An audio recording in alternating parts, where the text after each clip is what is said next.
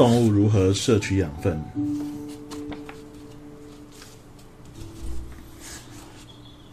好了，我们知道动物其实是要从这个外界去摄食它所需要的养分、能量啊这些需求的物质，因为它本身呢没有办法自己去制造。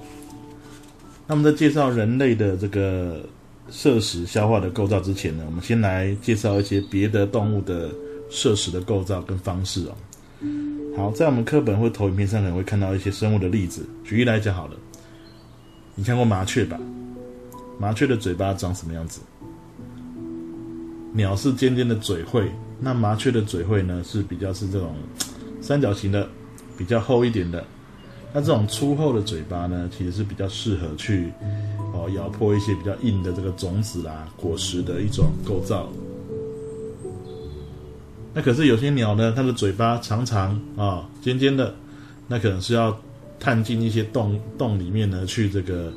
夹出里面的一些小动物来吃，还有像老鹰的嘴喙呢，就尖尖的哦，然后有钩状，那是用来撕肉、撕裂一些肉肉类的。都可以看到嘴喙的形状是跟摄食有关系。那再来啊，像说水螅啊，水螅是一种水中的这个多细胞生物，它有很多的触手，像海葵也是这样，水母也是这样啊，它们是同一个家族的成员。它们触手上面呢，会有一种叫做刺丝胞的构造。那触手伸出去捕食的时候，刺丝胞呢就会弹射出来，然后呢去注射毒液，麻痹对手啊。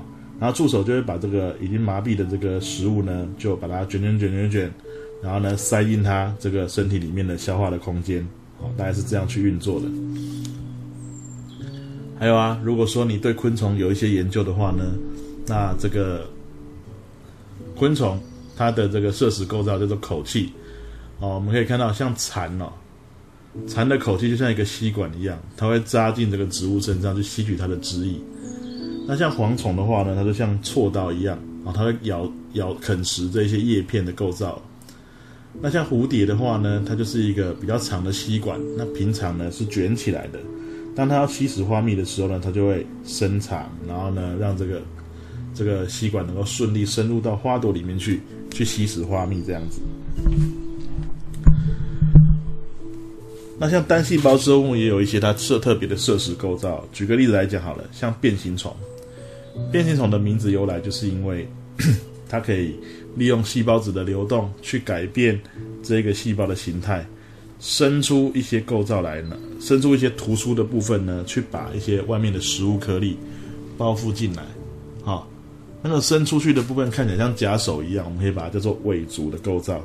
那把食物包进细胞里面去之后呢，再来分解它啊，再来吸收它这个的这个里面的养分。啊，再来我们介绍一些这个大型一点的动物好了，像有些有些动物是肉食性的，像老虎啦、狮子啦这一类的啊。那有些呢，只是草食性的动物，像羊啦、鹿啦、牛啦这一些的。那如果你可以找到它的头骨的这个这个标本的话，你可以看一下，在它的牙齿的那个齿列来讲话，形式会不太一样。像如果你是草食性的动物，它的臼齿会比较大、比较多，而且上面刻痕很深，那表示它的牙齿呢，很适合用来磨碎这些这个粗的植物纤维。那你可以看到它的犬齿呢，就比较缺乏一点。那如果是肉食性的动物的话呢，你就会看到它的臼齿并不发达，可是它会有很发达的犬齿，很锐利这样子。但是有些生物哦，不是专门只吃草或是肉的，它两个都吃的，像人类啊，或是猪这些的。那我们是杂食性的，那你就会看到我们有门齿、臼齿、犬齿都有。那你说我们的臼齿没有像草食性动物那么发达，犬齿没有像肉食性动物那么发达，就介于中间。所以我们什么都可以吃，但是你说独特性来讲的话，就是你说吃肉的构造跟吃植物的构造确实没有真的特别厉害，可能就是能用这样子。这个就是我们人类的牙齿的形式哦，杂食性的。好，那接下来我们进入到这个本章的一个主题哦，消化。我们常常讲消化，消化是什么意思？延续刚刚的概念哦，动物是需要摄食的。你把外界的食物吃进来之后，马上就可以用了吗？当然不是啊，它必须要分解成比较小分子，至少要能够通过细胞膜，让细胞能够吸收利用。那怎么样把大分子的食物变成小分子可以吸收的养分？这样的过程呢，就叫做消化作用。好，消化作用，我们举几个例子来讲好了。我们平常食物里面比较多会看到的这个形式呢，像淀粉、蛋白质跟脂质，这些都是大分子的这个食物养分。这些东西其实在我们细胞来讲的话是不能够吸收利用的，因为它的分子太大了。好，那怎么办？把它拆解掉啊。那我们可以利用酵素。我们之前有提过，酵素是身体里面代谢作用的催化剂。那如果是消化作用相关的酵素的话，应该是属于分解类的酵素，它会把大分子分解，促使大分子分解成小分子哦。像淀粉酶就可以促使淀粉分解成比较小的单位，蛋白酶、脂肪酶也是一样，可以把大分子的东西拆成小分子的东西啊。那淀粉拆到最后呢，会变什么样的结构呢？啊，它比较小的单位，细胞可以吸收的单位呢是葡萄糖。那蛋白质至少要拆到像氨基酸这样的单位，就是细胞可以吸收的。那脂质呢，要拆成脂肪酸跟甘油，这样细胞就可以吸收利用了。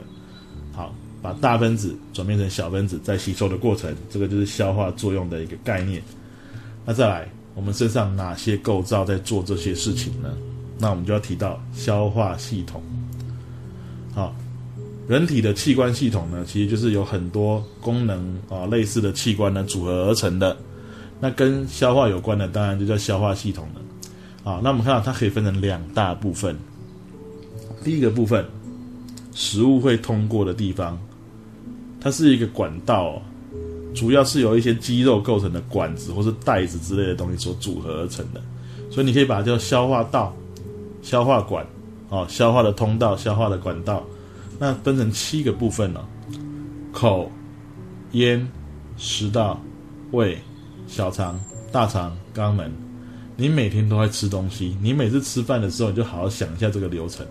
食物是从嘴巴进来的，经过这些构造，最后从肛门排出剩余的残渣。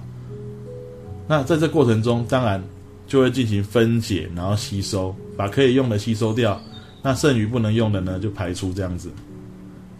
所以我们要提到，像肛门哦，它是一个消化的器官哦，那它呢，最后是排出剩余的食物残渣，排出遗留的食物残渣。所以排出粪便这个事件呢，我们会有一个别称，就叫排遗。遗就是遗留剩余的食物残渣的意思啊。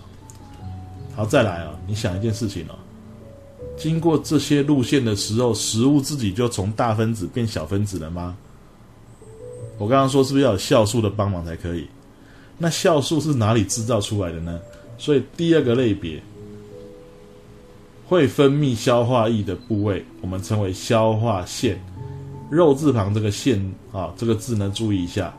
人体身上如果用到这个字的话，应该是指说它会分泌出一些成分来的构造啊，是分泌性的构造，叫做腺体啊，腺体。那跟消化有关系的腺体，它就是主要是分泌消化液。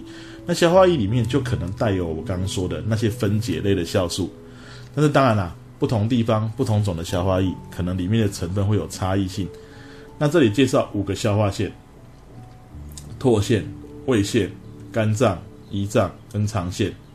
这五个呢，有些是位在于上面这些消化管的旁边的管壁，那些肌肉壁就存在的。像唾腺的位置就在口腔的这个。肌肉壁里面，胃腺就在胃的肌肉壁里面，肠腺就在小肠的肌肉壁里面。但是肝脏跟胰脏则是一个独立的器官，它并不会碰到食物。好，它也不是消化道的消化管的一部分，它会在附近。好，那像肝脏跟胰脏大概就在胃的附近，可是它并不是这个管道的一部分。所以当它们分泌出消化液的时候呢，会有一些特殊的管子。帮忙，你可以看示意图哦。像肝脏分泌出来的这个成分呢，叫做胆汁哦。我们来看一下它的分泌的成分哦。我们这个地方特别提一下，肝脏分泌的成分叫胆汁。这个胆汁不会马上注入它要去的地方，它会先存在一个空间叫胆囊的地方。这很多人都会弄错，胆汁是肝脏制造，但是存暂存在胆囊。那它最后注入的场所在哪里呢？你看这个管道，示意图的管道里面，它最后是注入小肠，所以胆汁最后是注入小肠的。当食物到达这个区域的时候，就会刺激这个胆囊收缩，让这个胆汁可以分泌进来。好，另外胰脏会分泌胰液，那也是有管子引导，而且更有趣的是，胆汁注入的管子跟胰脏注入的胰液注入的管子呢，最后是同一个开口，在小肠的内壁上的。这两条管道最后只有一个点是注入小肠的内壁的。那再来其他的名字比较好记哦。唾腺分泌的成分叫唾液，你可以看到。唾腺它就在这个口腔的肌肉壁里面，它有三对。好，你有时候嘴巴张开会看到有几个小洞，那个可能你看到的是这个唾液分泌进来的那个那个入口啊。好啦，食物进到口腔的时候，就会刺激胃腺的分呃唾腺的分泌，那会分泌唾液进来。那在食道的这个区域呢，没有消化液注入。那再来胃，胃的肌肉壁有胃腺，那它会分泌胃液。好，胃腺分泌胃液，它就注入到胃的空间去作用。那小肠壁呢有肠腺，它会分泌这个肠液进来。那再配合刚刚说的肝脏分泌的胆汁，胰脏分泌的胰液，那它们三种消化液呢，就是后面这三种胆汁、胰液、肠液就会在小肠这个空间作用。哦，大概是这样。那小肠的长度很长哦，大概是一般成人来讲，大概五公尺上下是没什么问题的。它都卷曲在这个我们的腹腔里面。那小肠的前部前面的部分主要是在分解食物。那后面比较后面的段落呢，只是用来吸收食物的养分。然后呢，大肠来讲，大约是一到两公尺之间哦，它就绕在小肠的周边哦，围绕在它的外圈这样子。而最后它的最末梢呢，就是直肠，它会它的出口处就是这个肛门的地方。我刚刚说的，最后食物残渣就从这边排出啊。那大肠的功能来讲的话，它还可以吸收剩余的水分啦、矿物质啦。啊，维生素这一些，但是它已经不是吸收的主力了。真正我们身上吸收养分的主力是在小肠，所以这里面呢，待会在讲到小肠的时候停比较久一点，因为小肠不但是有三种消化液在里面作用的地方，也是吸收的主要的地方。啊，前半段主要是消化，后面则是主要是吸收。好，你看最后要提的，这五种消化液来说的话呢，啊，有四种是含有酵素的，只有一种没有含有，就是胆汁。那可能有同学就问啦：“哎，老师，你刚刚不是讲要有酵素，要协助分解啊？啊，它没有，它凭什么可以称为消化液？胆汁还是有它的贡献的。它虽然没有办法分解任何的东西，它没有酵素，没错。可是它里面有个成分叫做胆盐，这个成分呢，可以把脂质的成分包成像小油滴的形状，啊，一个球形这样子。我们又称它叫脂肪小球哦。